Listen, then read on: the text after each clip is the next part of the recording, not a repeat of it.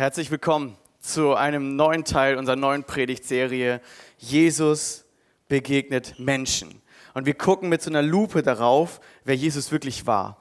Weil viele kennen ja so ein bisschen Fakten über Jesus, aber selten ähm, so ganz spezielle Situationen und wie er eigentlich ähm, vieles revolutioniert hat, auch in der damaligen Zeit und was eigentlich sein Wille war und was er so ähm, mit Menschen erlebt hat. Und das ist total spannend zu erleben. Und ich, ich liebe das Lied, das wir gerade gesungen haben, weil es geht genau darum heute, dass ähm, Jesus unsere Sehnsüchte stillen will. Und vielleicht bist du hier und sagst, ja, wie soll das bitte gehen? Und ich, ich kann das Lied gut verstehen, aber ich weiß nicht, wie Jesus das machen sollte. Ähm, mein, mein Friedensbringer sein, ähm, der, der meine Sehnsüchte stillt. Und wisst ihr was? Wir Menschen suchen ja überall irgendwie nach Erfüllung. Das ist ja ganz normal. Also ich, ich war in der Oberstufe angekommen. Ich hatte erst so Realschule, äh, Realschule gemacht und da habe ich mich so ein bisschen für meinen Glauben geschämt. Ich habe davon nicht viel erzählt und ich habe das immer so ein bisschen zur Seite geschoben, wenn ich gefragt wurde. Und dann kam ich in die Oberstufe aufs Fachgymnasium in Preetz. Da habe ich mir vorgenommen, hey, jetzt stehst du zu deinem Glauben, weil du bist davon überzeugt, dass Gott es gut meint und da gibt es überhaupt nichts, wofür es sich zu schämen gibt. Ja? Aber trotzdem, das liegt ja so ein bisschen daran, weil die Leute so ein Bild von Glauben haben, ja, so von Kirche, Glauben und Bibel. Da gibt es ja so dieses Bild, oh, dieser Gott, der will dich doch nur einschränken und das ist so eine ganz komische ähm, Religion die dich so einzwängt. Und das Bild hatten auch meine Mitschüler. Ähm, eine ähm, Mitschülerin von mir, das war so ein ganz, ganz beliebtes Mädchen auf der, äh, in unserer Stufe und auf der ganzen Schule. Und die hatte ganz viele Freunde schon gehabt und ähm, alle Männer wollten was von ihr und so. Und ähm, genau, irgendwann hat sie dann erfahren, dass ich Christ bin. Und wir haben uns ganz gut verstanden. Und dann sagte sie zu mir, oh, du bist Christ? Oh, das tut mir richtig leid. Dann kannst du ja kein, ja, oh, ernsthaft so, ne? Ich weiß nicht mehr genau die Worte, aber sie sagte, ja, dann kannst du ja, da darfst du ja keinen Sex vor der Ehe haben und keinen Alkohol trinken. Und äh, sie hatte richtig Mitleid mit mir. Ne? Sie dachte so, oh Gott, dieser arme Markus ist ja ganz nett, aber der, ver, der verspielt ja sein Leben so, ne? der, der strengt sich ja total ein. Und ähm, das haben ja, dieses Bild haben ja viele vom Christsein. Ich löse das jetzt mal noch nicht auf, ähm, sondern das ist ja das, was viele denken. Und vielleicht geht es auch dir so, vielleicht bist du in einem christlichen Elternhaus aufgewachsen und hast das irgendwie immer so mitbekommen, aber irgendwann hast du gemerkt, so ein Punkt, nö, gar keine Lust, mich da an diese ganzen Sachen zu halten. Das will ich ja gar nicht. Oder du hast gehört, ja, Christsein soll echt erfüllen, aber du denkst dir, nee, ich, da, da komme ich gar nicht hin. Das, das schaffe ich gar nicht. Diese ganzen Gebote zu halten, das schaffe ich niemals. Ja, das haben mir auch schon Leute gesagt. Das, was du kannst, das kann ich gar nicht. Ähm, eine Freundin von meiner Frau, die hatte total diese Sehnsucht bekommen und hatte echt Interesse am Glauben und sie hat sich viel mit, mit, mit Nessie unterhalten und Nessie hat ihr dann irgendwann eine Bibel gegeben. Und dann hat sie auch so im Neuen Testament, also so nur, nur das, den, vorderen, den hinteren Teil der Bibel, so, wo es um Jesus geht, hat sie ein bisschen angefangen zu lesen. Und dann kam sie an solche Stellen, eine dieser Stellen, die wir auch heute lesen werden. Dann kam sie an so eine Stelle und sagte, wie? Ich muss mein Leben aufgeben und so Kreuz auf mich nehmen und keine Ahnung, oh nee, das kann ich alles nicht. Ich liebe mein Leben und ich will mich da nicht einschränken. Und dann hat sie das Nessie auch gesagt und dann war erstmal so Schlu Schluss. Und vielleicht ist das auch genau dein Bild vom Glauben. Aber das ist nicht das, was Jesus möchte. Und wir werden uns heute so eine schwierige Situation anschauen. Es geht nämlich um um einen Reichen. Jesus begegnet einem Reichen. So ein Typ wie hier auf der Folie. Das bin leider nicht ich, also ich besitze auch nicht die Yachten dahinter. ähm, aber so ungefähr kann man sich das jetzt auf unsere heutige Zeit vorstellen. So ein richtig junger Karrieretyp, der es voll ge gepackt hat, ja, der wirklich reich war. Und das denken ja übrigens auch viele, die denken so, ja, die Kirche, die will nur an dein Geld und ja, ja, ja. Und, und, und das könnte man heute bei dieser Geschichte auch denken. Nur wir wollen so richtig, richtig mal da rein äh, gucken und mich begeistert das einfach, weil hier gibt es so vieles, was man verstehen muss. Ähm, wir gehen jetzt mal in diesen Bibeltext rein. Es geht ähm, um eine Begebenheit, die steht in mehreren Evangelien, aber wir gucken uns das jetzt zunächst erstmal in, in Markus Kapitel 10 an. Markus Kapitel 10 ab Vers 17 bis 22 und wenn du eine Bibel dabei hast oder zu Hause eine Bibel hast oder deine App öffnen kannst, dann tu das jetzt, weil wir bewegen uns ganz viel in diesem Text und ich lade euch ein, das mal genauer zu untersuchen, weil ich werde auch gleich eine Testfrage stellen, deswegen ihr müsst in den Text schauen, ja, ganz wichtig. Und nochmal kurz die zehn Gebote Revue passieren lassen. Kleiner Tipp für gleich. Also, ähm, als Jesus sich gerade auf den Weg machte, kam ein Mann angelaufen und warf sich vor ihm auf die Knie und fragte, guter Rabbi, was muss ich tun, damit ich das ewige Leben, um das ewige Leben zu bekommen? Jetzt kommt, also in, diesem, in dieser Geschichte verstehe ich, habe ich zuerst Jesus gar nicht verstanden. Also ich hätte was ganz anderes geantwortet als er jetzt. Passt auf, er sagt, ähm, was nennst du mich gut? Hätte ich gleich gesagt, hä, wieso? Ja, du bist doch gut, hä? Ich verstehe es jetzt. Also wäre ich schon gleich raus, ne? War derjenige auch. Aber Jesus sagt, was nennst du mich gut? Gut ist nur Gott, sonst niemand. Das nehmen ja auch Muslime als zum Beispiel als Argumentationsstelle, dass Jesus sich selber nicht als Gott bezeichnet. Das stimmt aber hier nicht, weil man den Kontext nicht versteht. Ähm, Jesus will was ganz anderes deutlich machen. Dieser Mann, ich erkläre es nochmal mit einem Beispiel. Schaut, schaut wenn ich sage, ähm, wenn ich zum Beispiel Andi morgens begegne und sage, Andi, schöner Mann, schön dich zu sehen. Stellt euch das mal vor. Dann erwarte ich, dass er zurück, dass er zurück antwortet und sagt, yo, hey Markus, cooler, cooler Junge, schön, dass du da bist. Kennt ihr das? Oder wenn du jemanden bezeichnest und sagst, oh, du bist so ein fleißiges Lieschen, dann hoffst du eigentlich auf so eine Antwort. Aber du doch auch. So, ne? Kennt ihr diese, kennt ihr das? Und genau das macht derjenige hier, ja? Der kommt zu Jesus und ist so ein richtiger Karrieretyp. Der hat alles gepackt, der hat alles selbst geleistet, der hat sich alles verdient. Der hat's richtig drauf und er sagt, guter Rabbi, und er müsste jetzt antworten, ey, du bist doch auch gut, steh auf, du hast es doch auch gepackt, du bist echt gut in den Geboten, du hältst sie alle. Und Jesus sagt, nee, ist nur einer gut. Moment mal, ich bin doch eigentlich ganz gut. Also Jesus macht so eine umgekehrte Psychologie hier und äh, macht ihm deutlich, nee, es gibt nichts, was du selber aus dir als Mensch tun kannst, dass du gut bist. Warum nennst du mich gut? Weil du eine Rückantwort haben willst, dass du auch gar nicht schlecht bist. Das sehen wir nämlich in den nächsten Versen. Er hat sich alles erarbeitet. Und er hat hier andere, andere übrigens reagieren ganz anders. Die gehen vor Jesus auf die Knie und sagen, geh weg von mir, ich bin ein sündiger Mensch. Aber der sagt, guter Rabbi, was muss ich tun? Aber Moment, habt ihr es genau gelesen? Was muss ich tun? Ich habe bisher alles getan und jetzt irgendwie fehlt mir noch was. Ich bin mir nicht ganz sicher, so ob ich auch ins ewige Leben komme. Aber was kann ich denn tun? Und das fragen heute auch ganz viele. Die denken, so Glaube, Religion ist, ey, ich bin noch nicht schlecht, ich mache ganz vieles, ich habe die meisten Gebote so aus den zehn Geboten, das, was ich noch weiß, das habe ich gehalten und habe niemanden umgebracht und ich habe so, ne, ich habe keinen Ehebruch begangen oder noch nicht so richtig oder keine Ahnung, ne, ähm, und ich bin eigentlich ganz gut und Gott wird mich doch annehmen, oder? Weil ich habe doch die guten Dinge getan. Und Jesus sagt, n -n, nur einer ist richtig gut und du schaffst es nicht und kein anderer schafft es. Und das merken wir in den nächsten Versen, sagt er nicht so direkt. Aber jetzt geht es weiter mit diesem Rätselraten, also mit dieser schwierigen Geschichte. Ähm, Vers 19. Er sagt, okay, die Gebote kennst du oder weißt du. Du sollst nicht töten, du sollst nicht Ehe brechen, du sollst nicht stehlen, du sollst nicht falsches Zeugnis reden, du sollst nichts vorenthalten, ehre dein Vater und deine Mutter. Welches Gebot in dieser Liste steht nicht in den zehn Geboten?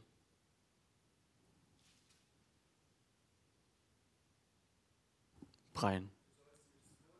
Ja, das, das muss einem doch auffallen, ne? Du sollst nichts vorenthalten. Hä, Moment, kann Jesus die zehn Gebote nicht oder was?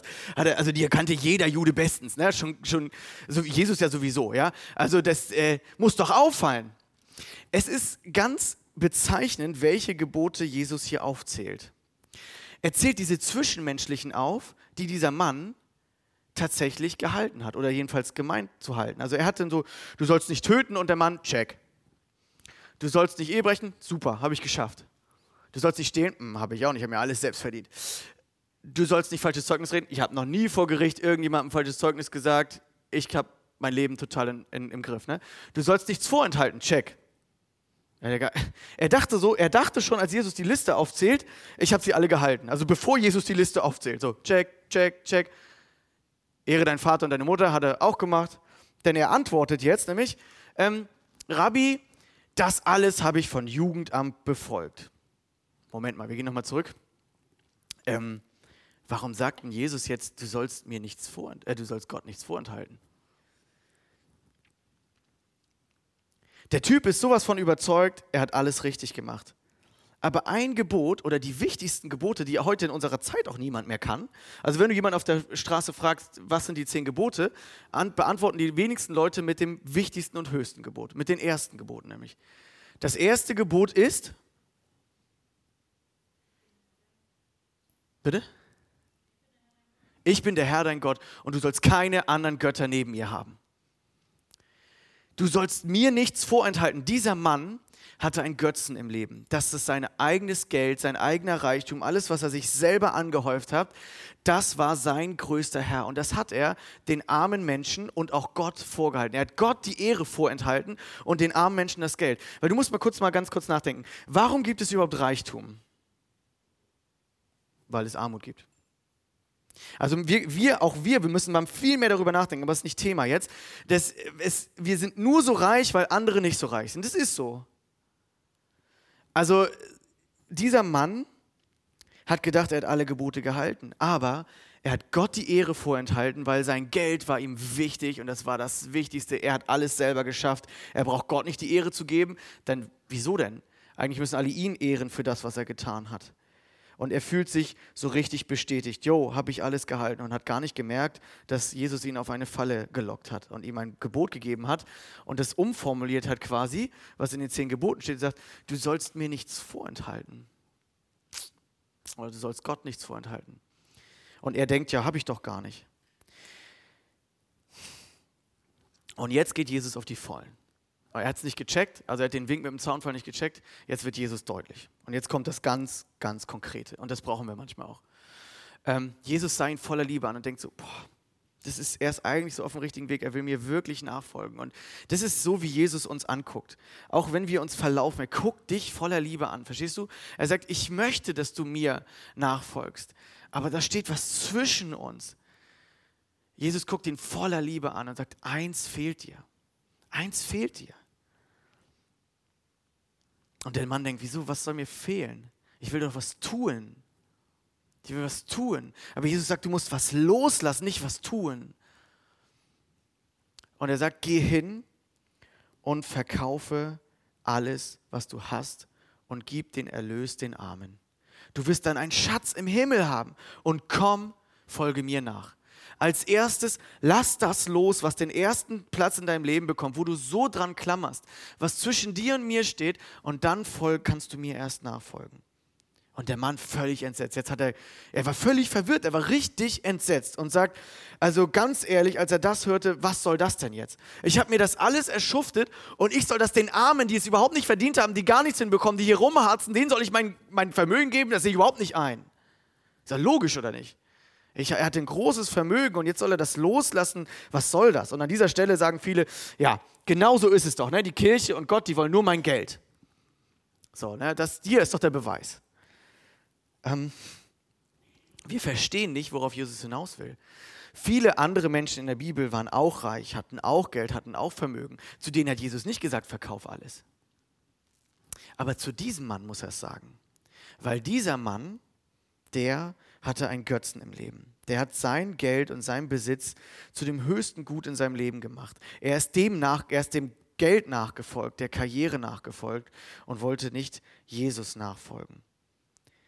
Ähm, Jesus, Jesus will überhaupt nicht an sein Geld. Sonst hätte er auch gesagt, ey, komm, pass auf, ich habe eine Idee. Du hast richtig viel Geld und ich habe hier so eine Dreijahresmission und die ist auch echt teuer. Wir müssen überall übernachten und so. Ne? Ähm, ich habe eine Idee. Du gibst hier dein Geld in unsere, in unser in unsere coole Gemeinde hier, in unsere Gemeinschaft und dann, dann können wir, dann kannst du mir nachfolgen. Aber du musst dein Geld schon mir geben. Nee, sagt Jesus ja nicht. Er sagt, lass es los und gib es den Armen, weil er ihn darauf hinweisen will, dass er ein Götzen hat. Jesus missgönnt uns kein Geld, Jesus missgönnt auch keinen guten Sex, Jesus missgönnt uns auch keine echte Freude, Jesus missgönnt uns auch keine Anerkennung, er missgönnt uns auch keinen Sport, keine coolen Klamotten, keine, ähm, kein vitales Aussehen, keine Gesundheit. Jesus missgönnt uns das überhaupt nicht und sagt, das, das könnt ihr bei mir alles nicht haben. Ich bin so vereinnahmt und ich, ich will nicht, dass du das alles hast. Nein. Jesus sagt nur, wenn das so einen großen Stellenwert in deinem Leben hat, dass du davon dein Glück und deine Freude erwartest, dann habe ich da keinen Platz mehr. Dann kannst du mir nicht nachfolgen. Dann hängst du etwas anderem an. Das wichtigste Gebot oder das, nein, das erste Gebot, du sollst keine anderen Götter neben mir haben. Das ist das, was der Mann hatte. Er hatte einen anderen Gott neben Gott. Wisst ihr, diese Götzenproblematik, die schieben wir manchmal ganz schön von uns weg, weil wir denken, wieso, wir haben doch kein Standbild zu Hause, das wir jetzt anbeten, vor dem wir jetzt niederfallen. Der Mann ist auch nicht vor seinem Geld niedergefallen, jedenfalls nicht wirklich. Und wir, wir finden die, wir finden die ähm, Israeliten manchmal auch ein bisschen blöd. Ne? Also ich äh, erzähle jetzt mal ein bisschen von diesem Berg, ist wahrscheinlich nicht der Berg, aber die, da, wo sie die Gesetze bekommen haben. Die Israeliten haben ja die Gesetze an dem Berg bekommen. Ja, habt ihr vielleicht schon mal gelesen, 2. Mose 20. Wenn nicht, dann lest vor allem mal davor die Verse. Wir kennen ja immer nur Kapitel 20, so die zehn Gebote, aber das davor, das kennen wir nicht so richtig. Naja, egal. Auf jeden Fall ähm, Kapitel 20 da steht dann, die kriegen dann so die Gebote und so. Und danach passiert aber was. Dann gibt es auf einmal so eine Zeit, sie kriegen diese Gebote und sagen, ja, wir halten die auf jeden Fall, geht klar, kriegen wir hin, so ne, wie wir Menschen sind. Hochmotiviert, kein Problem, kriegen wir hin, finden wir gut. Sind ja auch gute Gesetze, auch für unser, für unser Zusammenleben und so, finden wir super. Und dann ist Mose, ihr Leiter, ihr Führer, plötzlich richtig, richtig lang auf dem Berg. Und er kommt nicht zurück und nichts passiert. Es geht nicht weiter in deren Leben. Sie hängen dann da rum, wissen nicht, wie es weitergeht, verlieren die Orientierung, wissen nicht mehr, was sie machen sollen, verlieren irgendwie so, also Gott meldet sich nicht mehr so richtig und so. Was passiert im nächsten Moment? Sie sind total orientierungslos, wissen nicht mehr, wie es weitergeht, hängen da in der Luft rum, hängen in der Wüste irgendwie rum. Und was machen sie? Sie bauen, sie bauen sich einen Gott. Und wir denken, seid ihr doof? Wieso baut ihr euch jetzt ein Kalb aus Gold? Also behaltet doch euren Schmuck, bitteschön, und lasst das doch, ne? Denkt mal, ihr seid doch doof irgendwie. Ihr baut euch einen Götzen, dabei hat Gott doch eben noch, wobei es schon ein bisschen länger her war, mit euch geredet. Aber jetzt übertragen wir das doch mal auf unser Leben und sind doch, sind doch mal ehrlich, was ist denn, wenn bei uns im Leben irgendwas, wenn wir verlassen sind? wenn irgendwas überhaupt nicht weitergeht, wenn wir nicht mehr weiter wissen, wenn irgendwie auf einmal so ein, so ein Schlund kommt und wir, wir, wir fühlen so eine Leere und merken so, oh was ist denn jetzt als nächster Schritt? Ich habe keine Ahnung. Ich bin in so einer Wüstenzeit und vielleicht bist du in so einer Wüstenzeit. Und was machst du dann als erstes? Du wendest dich an deinen Götzen. Ist doch normal. Du gehst an PC und zockst stundenlang. Oder du kaufst ganz viel, plötzlich kaufen, kaufen, kaufen bei Amazon oder irgendwo shoppen gehen. Du färbst dir die Haare. Manche Frauen färben sich dann die Haare, wenn irgendeine so Krise kommt. Irgendwas machst du. Irgendwomit füllst du deine Leere. Ja, und dann kommt so eine Anerkennung, wow, schöne neue Frisur und so. Ne? Du lenkst dich irgendwie ab, du füllst irgendwie deine Leere. Und das ist letztendlich ein Götzen. Wisst ihr, es gibt, Gott möchte den ersten Platz in unserem Leben haben und er möchte unsere Sehnsüchte füllen. Aber wir haben so viele Angebote, gerade auch in unserer Zeit, womit wir sie, ähm, womit wir unser Herz füllen wollen. Und die Bibel sagt deshalb mal ganz viel später, auch im Neuen Testament, ähm, erklärt Paulus das mal den Gemeinden und sagt, Götzen sind nicht nur irgendwelche Sachen, die da so äh, Bilder machst oder Kälber oder irgendwie sowas, sondern zum Beispiel Habgier ist nichts anderes als Götzendienst. Und Habgier ist so ein Problem in unserer Zeit. Ich kenne das genauso, immer mehr haben zu wollen, immer mehr brauchen zu wollen, auf die Werbung reinzufallen, zu denken, ich brauche immer mehr, äh, sonst werde ich nicht glücklich. Kennt ihr das? So nach so ein paar Monaten, äh, wo man irgendwie nichts mehr gekauft hat, das ist bei mir manchmal so, dann sehne ich mich so nach so einem neuen technischen Gerät. Ja, ihr lacht jetzt, aber irgendwas habt ihr doch sicherlich auch. Vielleicht habe ich auch noch diese Probleme, aber ähm, es gibt doch irgendwie so diesen Moment, wo du denkst, oh, jetzt mal wieder neue Klamotten, jetzt mal wieder ein neues Gerät. Und das ist Habgier. Das ist dieses, ich muss etwas füllen, ich brauche was Neues, damit es mir besser geht. Timothy Keller, ein bekannter Pastor aus den USA, der hat sich viel mit diesem Thema auseinandergesetzt und er hat es so zusammengefasst als Definition quasi für sich und sagt, alles, was uns wichtiger ist als Gott, was unsere Gedanken und Gefühle mehr gefangen nimmt als er, das ist ein Götze. Und das wiederum ist schon eine ganz andere Definition, oder? Also wenn wir uns das mal überlegen, ja, das trifft es auf den Punkt. Ich erkläre das mal mit einem Schaubild. Ähm, schaut mal, wir schauen uns jetzt einmal die eine Seite an ähm, wo, es, wo es um Götzendienst geht. Wir alle, wir Menschen sind alle gleich. Wir haben alle Sehnsüchte. Wir wünschen uns Anerkennung, wir wünschen uns eine Beziehung, wir wünschen uns Sexualität. Das ist alles ganz normal. Gott verteufelt da gar nichts von. Wir wünschen uns Freundschaften, wir ähm, wir wünschen uns Sicherheit. Das sind ganz normale Bedürfnisse, die sind in unserer DNA, so hat Gott uns erschaffen. So, das ist überhaupt gar kein Problem erstmal. Aber jetzt ist die Frage, ich habe zwei Möglichkeiten zu entscheiden. Ich habe die eine Linie oder die andere Linie. Ich nehme Gottes Wünsche ernst und verzichte dann vielleicht auch mal auf etwas. Oder ich gehe einfach meinem Verlangen nach. Ich gehe meinem Verlangen nach und sage, ich brauche das jetzt. So, ich habe schon lange gewartet auf einen Partner und jetzt hole ich mir einfach jemanden. Ich, ich, das, das füllt meine Sehnsucht. Das ist das, was Hollywood mir sagt und das ist auch so. Und dann genießt man in dem Moment diese angebliche äh, Stillung der Sehnsucht. Man genießt es und dann braucht man aber immer mehr. Man wird immer mehr unzufrieden. Es ist egal, ob es Sport ist, es ist egal, was dein Götze ist. Ähm, auf jeden Fall wird man immer unzufriedener und man muss sich immer mehr reinsteigern und man wird immer abhängiger davon.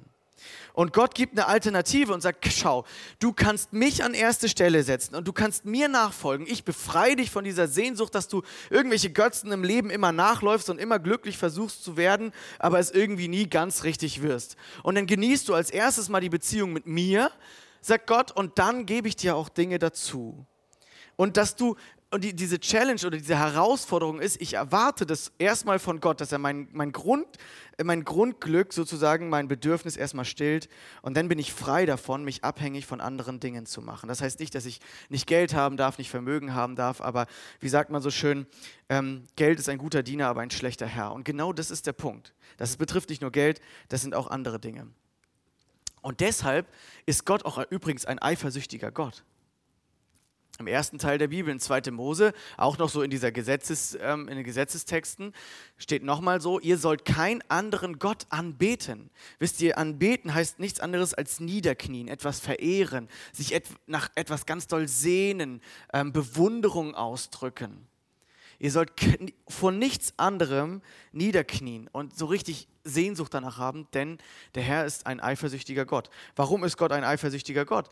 Weil er sagt, Leute, stellt mich an erste Stelle. Wenn ihr diese, diese erste Stelle mir streitig macht, dann werdet ihr anderen Göttern hinterherlaufen. Das macht jeder Mensch, ob wir es, wollen, ob wir es wahrhaben wollen oder nicht. Und das letztendlich möchte Gott nicht. Gott möchte, dass wir ihn an erster Stelle haben und keinen Götzen anbeten, weil sonst bringt es nur Frust und es führt in die falsche Richtung. Seiner Lust zu folgen bringt Frust. Jesus auch mit Verzicht zu äh, folgen bringt Freude. Also ich glaube, wenn wir unserer Lust nachfolgen und sagen, ich brauche das jetzt unbedingt und wir uns immer mehr in eine Sache reinsteigern, dann bringt das letztendlich nicht Freude, sondern es bringt Frust und es bringt nicht die Erfüllung, die wir uns wünschen in unserem Leben.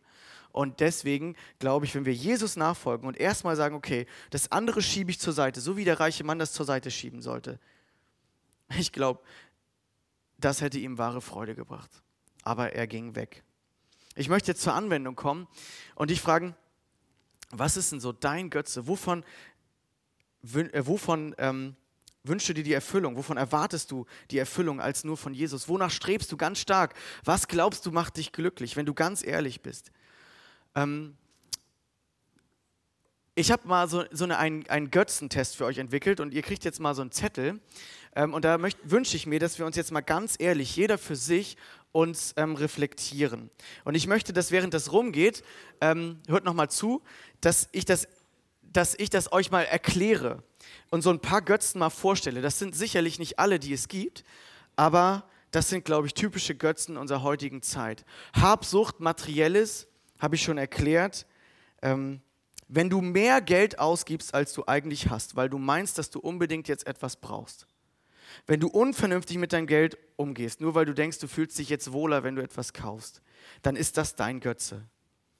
Wenn du dich schnell in materielle Wünsche hineinsteigerst, wenn du in gewissen Abständen immer was Neues brauchst, dann ist das dein Götze. Vielleicht ist auch dein Götze die, der Beruf und die Karriere, so wie bei diesem Mann hier, glaube ich, auch. Vielleicht haben deine Eltern dir immer gesagt, boah, du musst studieren, du musst was richtig Gutes werden, sonst bist du nichts. Vielleicht haben sie dir diese Identität eingeredet, du musst besser sein als alle anderen. Und das ist das, wovon du jetzt auch alles erwartest. Wo du jetzt denkst, ja, das ist das, was mich glücklich macht. Der nächste Karriereschritt, das nächste Ziel in der beruflichen Laufbahn. Und du checkst gar nicht, dass es, dass es dich immer mehr gefangen nimmt. Vielleicht ist es auch die romantische Liebe und die Partnerschaft. Ich hatte mal eine gute Freundin, die auch echt mit Jesus total gut unterwegs war. Und die hat aber immer mehr diese Sehnsucht bekommen in ihrem Herzen, endlich einen Freund zu kriegen. Alle drumherum, um sie herum, haben auch einen Freund bekommen. Sie war aber so cool unterwegs, Jugendarbeit gemacht und so. Und dann plötzlich, und ich habe ihr immer gesagt, weißt du, ey, hol dir, lass das nicht so stark durchdringen, dass du dir irgendeinen, irgendeinen Typen holst, irgendeinen so Schlaffi, der dich von Gott wegzieht. Habe ich ihr gesagt. Und dann irgendwann kam der Punkt, sie war auf einer Hochzeit, hat einen Typen kennengelernt, der gar nicht mit Jesus unterwegs war und ist ihrer Sehnsucht erlegen quasi. und ist von Gott weggezogen worden. Weißt du, ich weiß nicht, ob es das dein Punkt ist, dass so dein Götze ist, wo du denkst, erst wenn ich die romantische Partnerschaft habe, die Hollywood mir verspricht, werde ich glücklich werden.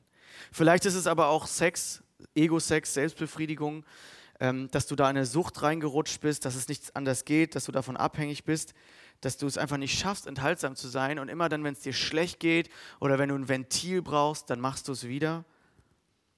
Das ist auch ein Götze unserer Zeit. Sei da ehrlich zu Gott und ähm, Seid, seid auch ehrlich miteinander. Sucht euch einen, einen, Reflexionspartner, der vielleicht auch helfen kann. Vielleicht ist aber auch Sport und Fitness bei dir. Bloß nicht dick werden, immer die richtige Ernährung. Ähm, ich brauche Sport, sonst bin ich, wenn ich, wenn ich nicht viermal die Woche Sport habe, bin ich schlecht drauf. Ich bin zu nichts zu gebrauchen. Es, du, du bist richtig abhängig davon. Es ist überhaupt nichts gegen Sport einzuwenden und das ist auch wichtig und wir leben in einer ungesunden Büro-Sitzkultur, das ist mir völlig klar. Ja, und das aber das, das kann auch sowas sein, ja, dass du immer mehr Richtung Ernährung gehst und alles muss perfekt werden und immer besser und immer austarierter und immer, immer, immer mehr fokussierst du dich den ganzen Tag eigentlich nur darauf. Alles dreht sich darum. Vielleicht ist bei dir eben auch diese, dieser Punkt Aussehen, Ernährung, den habe ich jetzt gerade so ein bisschen da reingenommen.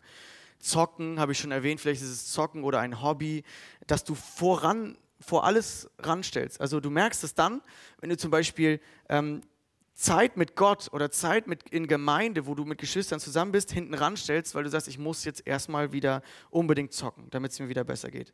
Oder ich muss zu, mein Hobby, zu meinem Hobby gehen, das, hat, das füllt mir eigentlich die Sehnsucht und wenn ich dann noch Zeit habe, dann verbringe ich Zeit mit Gott. Vielleicht ist es Social Media und Ansehen, vielleicht ist es aber auch bei dir was ganz anderes. Vielleicht ist bei dir Sicherheit, Selbstkontrolle, Komfort. Ich weiß es nicht, keine Ahnung. Was ist das, wovon du dein Glück sehnst? Was ist das, was du machst, wenn es dir richtig schlecht geht? Was ist das, wonach du als erstes greifst, wenn, wenn du nicht weißt, wie es weitergeht bei dir? Und das sind genau die Fragen, die jetzt auf eurem Zettel stehen. Und ich, ich gebe euch einfach mal fünf Minuten. Lest diese Fragen durch. Hier vorne sind sie zu klein und sie sind jetzt auf eurem Zettel und ihr online könnt es hoffentlich äh, gut sehen auf eurem Fernseher oder PC, wo ihr gerade schaut. Und wir nehmen uns jetzt mal eine ganz ruhige Zeit. Jeder für sich, keiner äh, schielt auf den Nebenzettel. Und ihr lest euch das einfach mal durch, diese, diese Fragen. Und werdet ganz ehrlich, es ist egal, ob jung oder alt, ob du mit Jesus unterwegs bist oder nicht, wir alle werden immer wieder versucht von diesen Götzen. Lest euch diese Fragen durch und dann schreibt doch mal dahinter oder vielleicht auch im Kopf, was das ist, was, was du da antworten würdest. Der Petrus schreibt mal was ähm, zu den Götzen und sagt in ähm, 2. Petrus in seinem zweiten Brief, Kapitel 2, Vers 19, der letzte Teil, wovon du dich beherrschen lässt, von dem ist man versklavt. Die Götzen versprechen erst richtig viel Spaß und Freude und Erfüllung und ganz schnell, schleichend, wird man von ihnen beherrscht. Und Gott sagt, ich will dich davon befreien. Ich will dir nichts missgönnen. Ich will dich davon befreien, dass du versklavt wirst von irgendwelchen weltlichen Dingen. Und Jesus sagt einmal, du kannst nicht zwei Herren dienen. Du wirst dich in deinem Leben für irgendeinen Lifestyle entscheiden. Jeder entscheidet sich für irgendeinen Lifestyle, was so die Prinzipien ist, denen man nachfolgt. Und ich möchte dich heute fragen, möchtest du diese Dinge, die dir überhaupt kein letztendliches Glück bringen werden, möchtest du sie erstmal loslassen und dem Raum in deinem Herzen Jesus geben? Bist du bereit, ihm nachzufolgen und seine Prinzipien über deine weltlichen Lüste zu stellen? Die Frage ist, wem Wem folgst du nach? Wer stillt deine innere Sehnsucht? Und ich habe euch ganz am Anfang von meiner Klassenkameradin erzählt. Jahre später, wir hatten nichts mehr miteinander zu tun, ruft sie mich plötzlich an. Ich hatte schon, wir hatten schon unser erstes Kind, Manoa, haben in Kiel in der Wohnung gewohnt und so. Und bis dahin, ja, ich habe sie ab und zu hier bei, bei Facebook mal gesehen, wo sie ganz, sie ist auf der Welt umhergereist. Sie hatte schon sonst wie viele Männer, richtig viel Sex. Sie hat ganz viel Geld wahrscheinlich schon gehabt und ausgegeben. Sie hat viel mehr entlebt. Sie hat sich richtig toll selbst entfaltet. Bin ich davon überzeugt. Viel, alles viel mehr als ich hatte in den Jahren jetzt. Und dann ruft sie mich an und sagt, hey Markus, wie geht's dir? Und ich habe erzählt, hey, richtig gut, ne? mein Studium fast fertig und ähm, wir haben, bin verheiratet, habe mein erstes Kind und so. Und plötzlich wurde es so ruhig auf der anderen Seite. Und sie, ja, cool, freue mich für dich und so. Und sie wurde irgendwie so, ich, ich merkte irgendwie, hey, sie war überhaupt nicht glücklich. Die, die am Anfang in der Oberstufe Mitleid mit mir hatte und sagte, oh Gott, Max, du musst dich ja so einschränken, da wirst du ja gar nicht glücklich. Und jetzt fühlte ich am Telefonhörer so ein richtiges Mitleid. Plötzlich hatte ich so Mitleid mit ihr und sagte, ey, du bist all dem schon hinterhergelaufen. Du hast schon alles gehabt. Und du rufst mich an und äh, weil sie wusste ja, dass ich Christ bin. Und in dem Moment wurde es mir nochmal so völlig klar. Ich habe verzichtet. Ich habe nur mit einer Frau Sex und erst wenn ich sie geheiratet habe. Ich habe verzichtet auf den richtig geilen Karrierejob und bin schon noch niemals um die ganze Welt gereist. Obwohl ich da auch manchmal dieses Verlangen spüre. Aber jetzt wusste ich, hey, Gottes Prinzipien schränken mich nicht ein. Seine Gebote wollen mich nicht versklaven. Sie befreien mich davon, dass ich von anderen Dingen versklavt werde. Arno Backhaus sagt mal, Freiheit ist keine Sache des Raumes, sondern der Seele. Gott dienen, das ist Freiheit. Es ist viel nachhaltiger, Gottes Prinzipien zu dienen und ihm hinterher äh, zu folgen und ihm hinterher zu gehen. Gottes Gebote wollen dich nicht einengen, sie wollen dich, ab, äh, sie wollen dich frei machen von der Abhängigkeit und schützen dich von destruktiven Folgen, von irgendwelchen Götzen, die dir Glück versprechen und dich dann doch leer zurücklassen und Schaden in deinem Leben hinterlassen. Und vielleicht hast du das erlebt in deinem Leben und merkst, ja, ich bin Dingen hinterhergelaufen, ich habe von Dingen Glück erwartet oder von Menschen Glück erwartet und sie haben mich enttäuscht. Und du sitzt hier und sagst, ja, und jetzt, dann lade ich dich ein, dass du einfach zu Jesus kommst und sagst, da wo du da, wo, wo ich mich gefangen genommen habe, möchte ich mich jetzt befreien lassen. Ich möchte dir nachfolgen. Ich möchte ewiges Leben haben und das geht nur, indem ich mich lossage und sage, dir möchte ich jetzt nachfolgen. Du bist der, der mein Leben bestimmen soll. Du hast jetzt das Sagen. Dir möchte ich mein Leben anvertrauen. Auch wenn ich nicht weiß, warum ich manches jetzt nicht kriege oder noch nicht habe. Und ich möchte das einfach dir sagen und ich möchte dir trotzdem folgen, auch im Verzicht, auch in einer Lehre, auch in einer schweren Zeit. Und ich wette, dass Gott dich mehr erfüllen wird als alles andere. Wisst ihr, am Ende, ich habe jetzt hier meine Bibel gerade hier vorne, äh, nicht auf der ähm, Kanzel, aber am Ende des Textes, schaut mal rein, da sind die Jünger völlig perplex und sagen, wer kann dann ins Reich Gottes kommen, ne? Wenn der, wenn der Reiche das schon nicht kann. Und äh, Martin hat ja das Bild gezeigt, ne?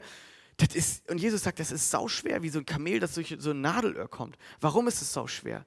Weil der schon auf ein anderes Pferd gesetzt hat, der Reiche, und sein ganzes Leben und sein ganzes Lebenshaus und sein ganzes Glück schon aufs Geld gesetzt hat. Und dann sagen die Jünger auch so, hey, ähm, wir haben alles für dich, äh, wir haben ja alles für dich zurückgelassen. Und dann haben sie so ein bisschen Sorge, was passiert jetzt mit uns? Wir haben das ja gemacht, ne? Und Jesus sagt ihnen dann, es gibt niemanden, der etwas zurücklässt um meinetwillen, der das nicht hundertfach empfangen wird. In Ewigkeit das ewige Leben. Da kommt übrigens die Antwort auf die Frage vom Reichen. Ne? Wie, was muss ich tun, um ins ewige Leben zu kommen? Jesus sagt, weglassen und dann kriegst du das ewige Leben. Und in, in Ewigkeit und auch jetzt.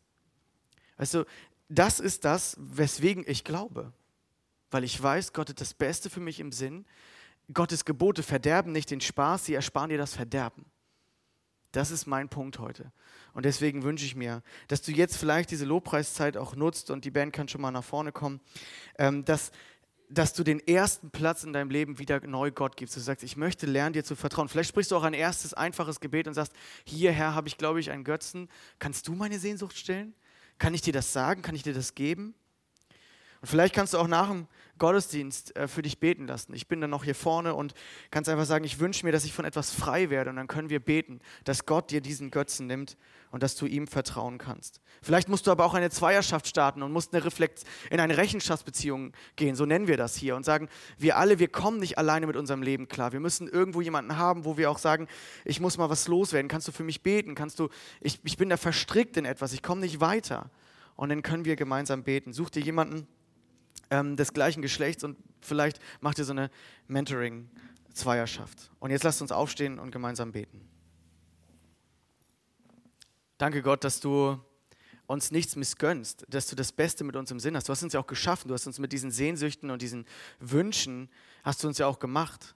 Und viele haben so ein komisches Bild von Religion und denken, dass ähm, das Christentum, das will dich nur einschränken. Und ich möchte dich so bitten, dass das jetzt so viele Menschen verstehen, immer wieder verstehen, dass du uns frei machen willst von Dingen, die uns überhaupt letztendlich gar nicht erfüllen können. Uns nicht einschränken möchtest, sondern uns ähm, ja einfach erfüllen möchtest. Ich möchte beten, dass du uns Götzen nimmst, die vielleicht in unserem Leben da sind, wo wir abhängig geworden sind, wo wir ähm, anderen Dingen den ersten Platz in unserem Herzen gegeben haben als dir. Ich möchte jetzt beten für alle, die dich vielleicht noch gar nicht auf dem ersten Platz haben und noch vieles vielleicht noch nicht von dir kennen, dass sie dich kennenlernen, Jesus. Du begegnest uns und siehst uns voller Liebe an. Das ist so wunderbar. Bitte ich, dass wir dich wieder in den Mittelpunkt unseres Lebens stellen. Amen.